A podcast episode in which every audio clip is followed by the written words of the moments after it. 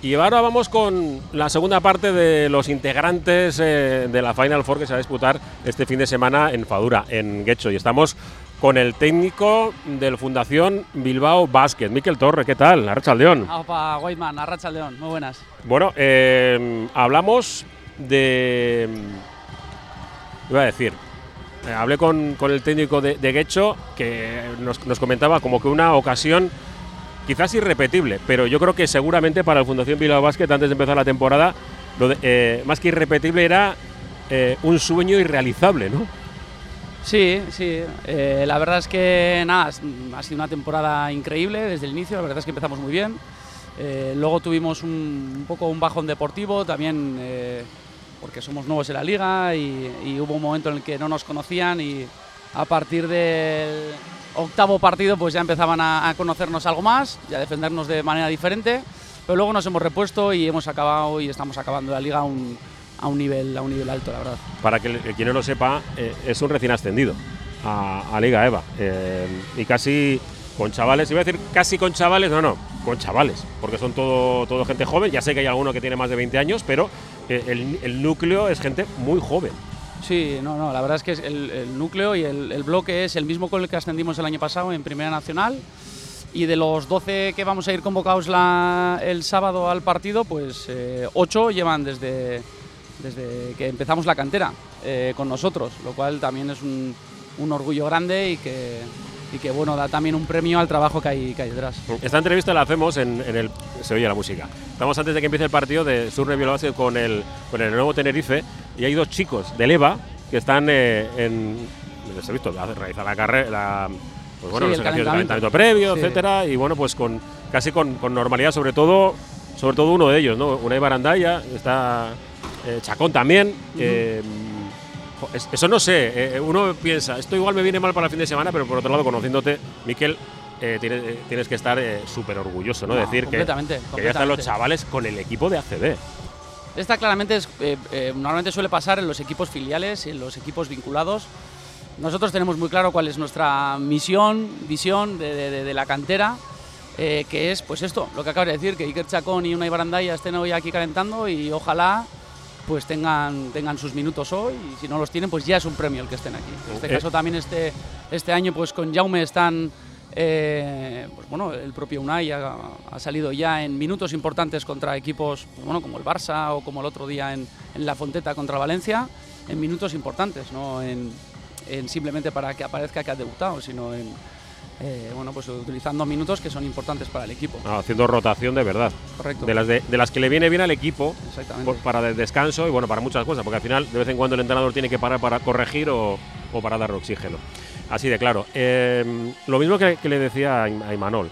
eh, yo me he divertido viendo Eva este año, mucho, mucho. ¿eh? Yo, hacía años que, que lo veía esporádicamente, pero a mí esa, eh, esa forma de, equipos correosos, me acuerdo del partido Mondragón, de gente súper experimentada, ¿no? Y decir, eh, y estos chavales, digo, si te parece que están jugando hombres contra niños. Y luego esa mezcla, ¿no? Hay otros equipos, incluso vizcaínos, ¿no? Y le decía también, jo, y, y tenemos un montón de jugadores de Vizcaya. No estaba este baloncesto de los, de los chicos muertos, no había, no hay generaciones, todo- pero sí hay un montón de chavales.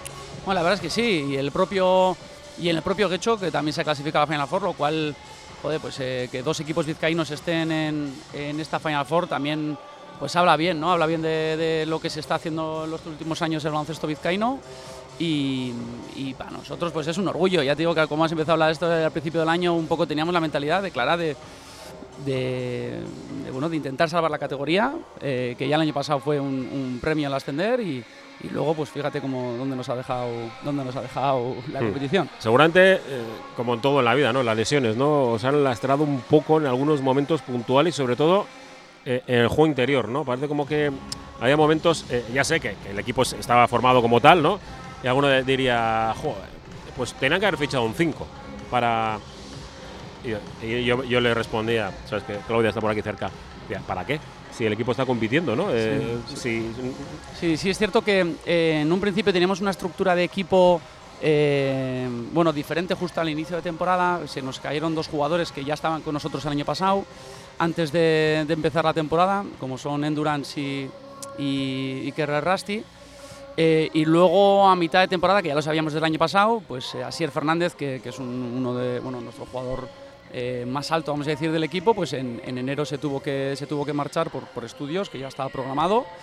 Y entonces, pues bueno, nos hemos quedado con, con dos interiores, con Elvis y con Javi, lo que es la mitad de temporada. Y, y la verdad es que lo están haciendo genial, nos hemos acoplado muy bien, están claramente muchos jugadores haciendo pues dobles posiciones, Sí. pero, pero bueno, lo estamos, eh, lo estamos salvando muy bien, la verdad.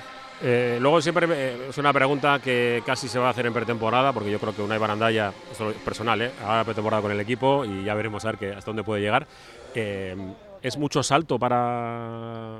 Es que me lo preguntan, por eso te lo quiero preguntar Sí, a ti. sí, sí. ¿Hay mucho salto? De, ¿Por qué los jugadores de Leva no están con el, con el ACB o por qué no eh, hay dos jugadores que cada año. Digo, esto no es el Athletic, ¿no? Sí, no, a ver, hay que, hay que ser claros. la- el salto de una Liga EVA a, un- a simplemente un, en- un entrenamiento con ACB es abismal. Eh, la verdad es que es un salto muy grande.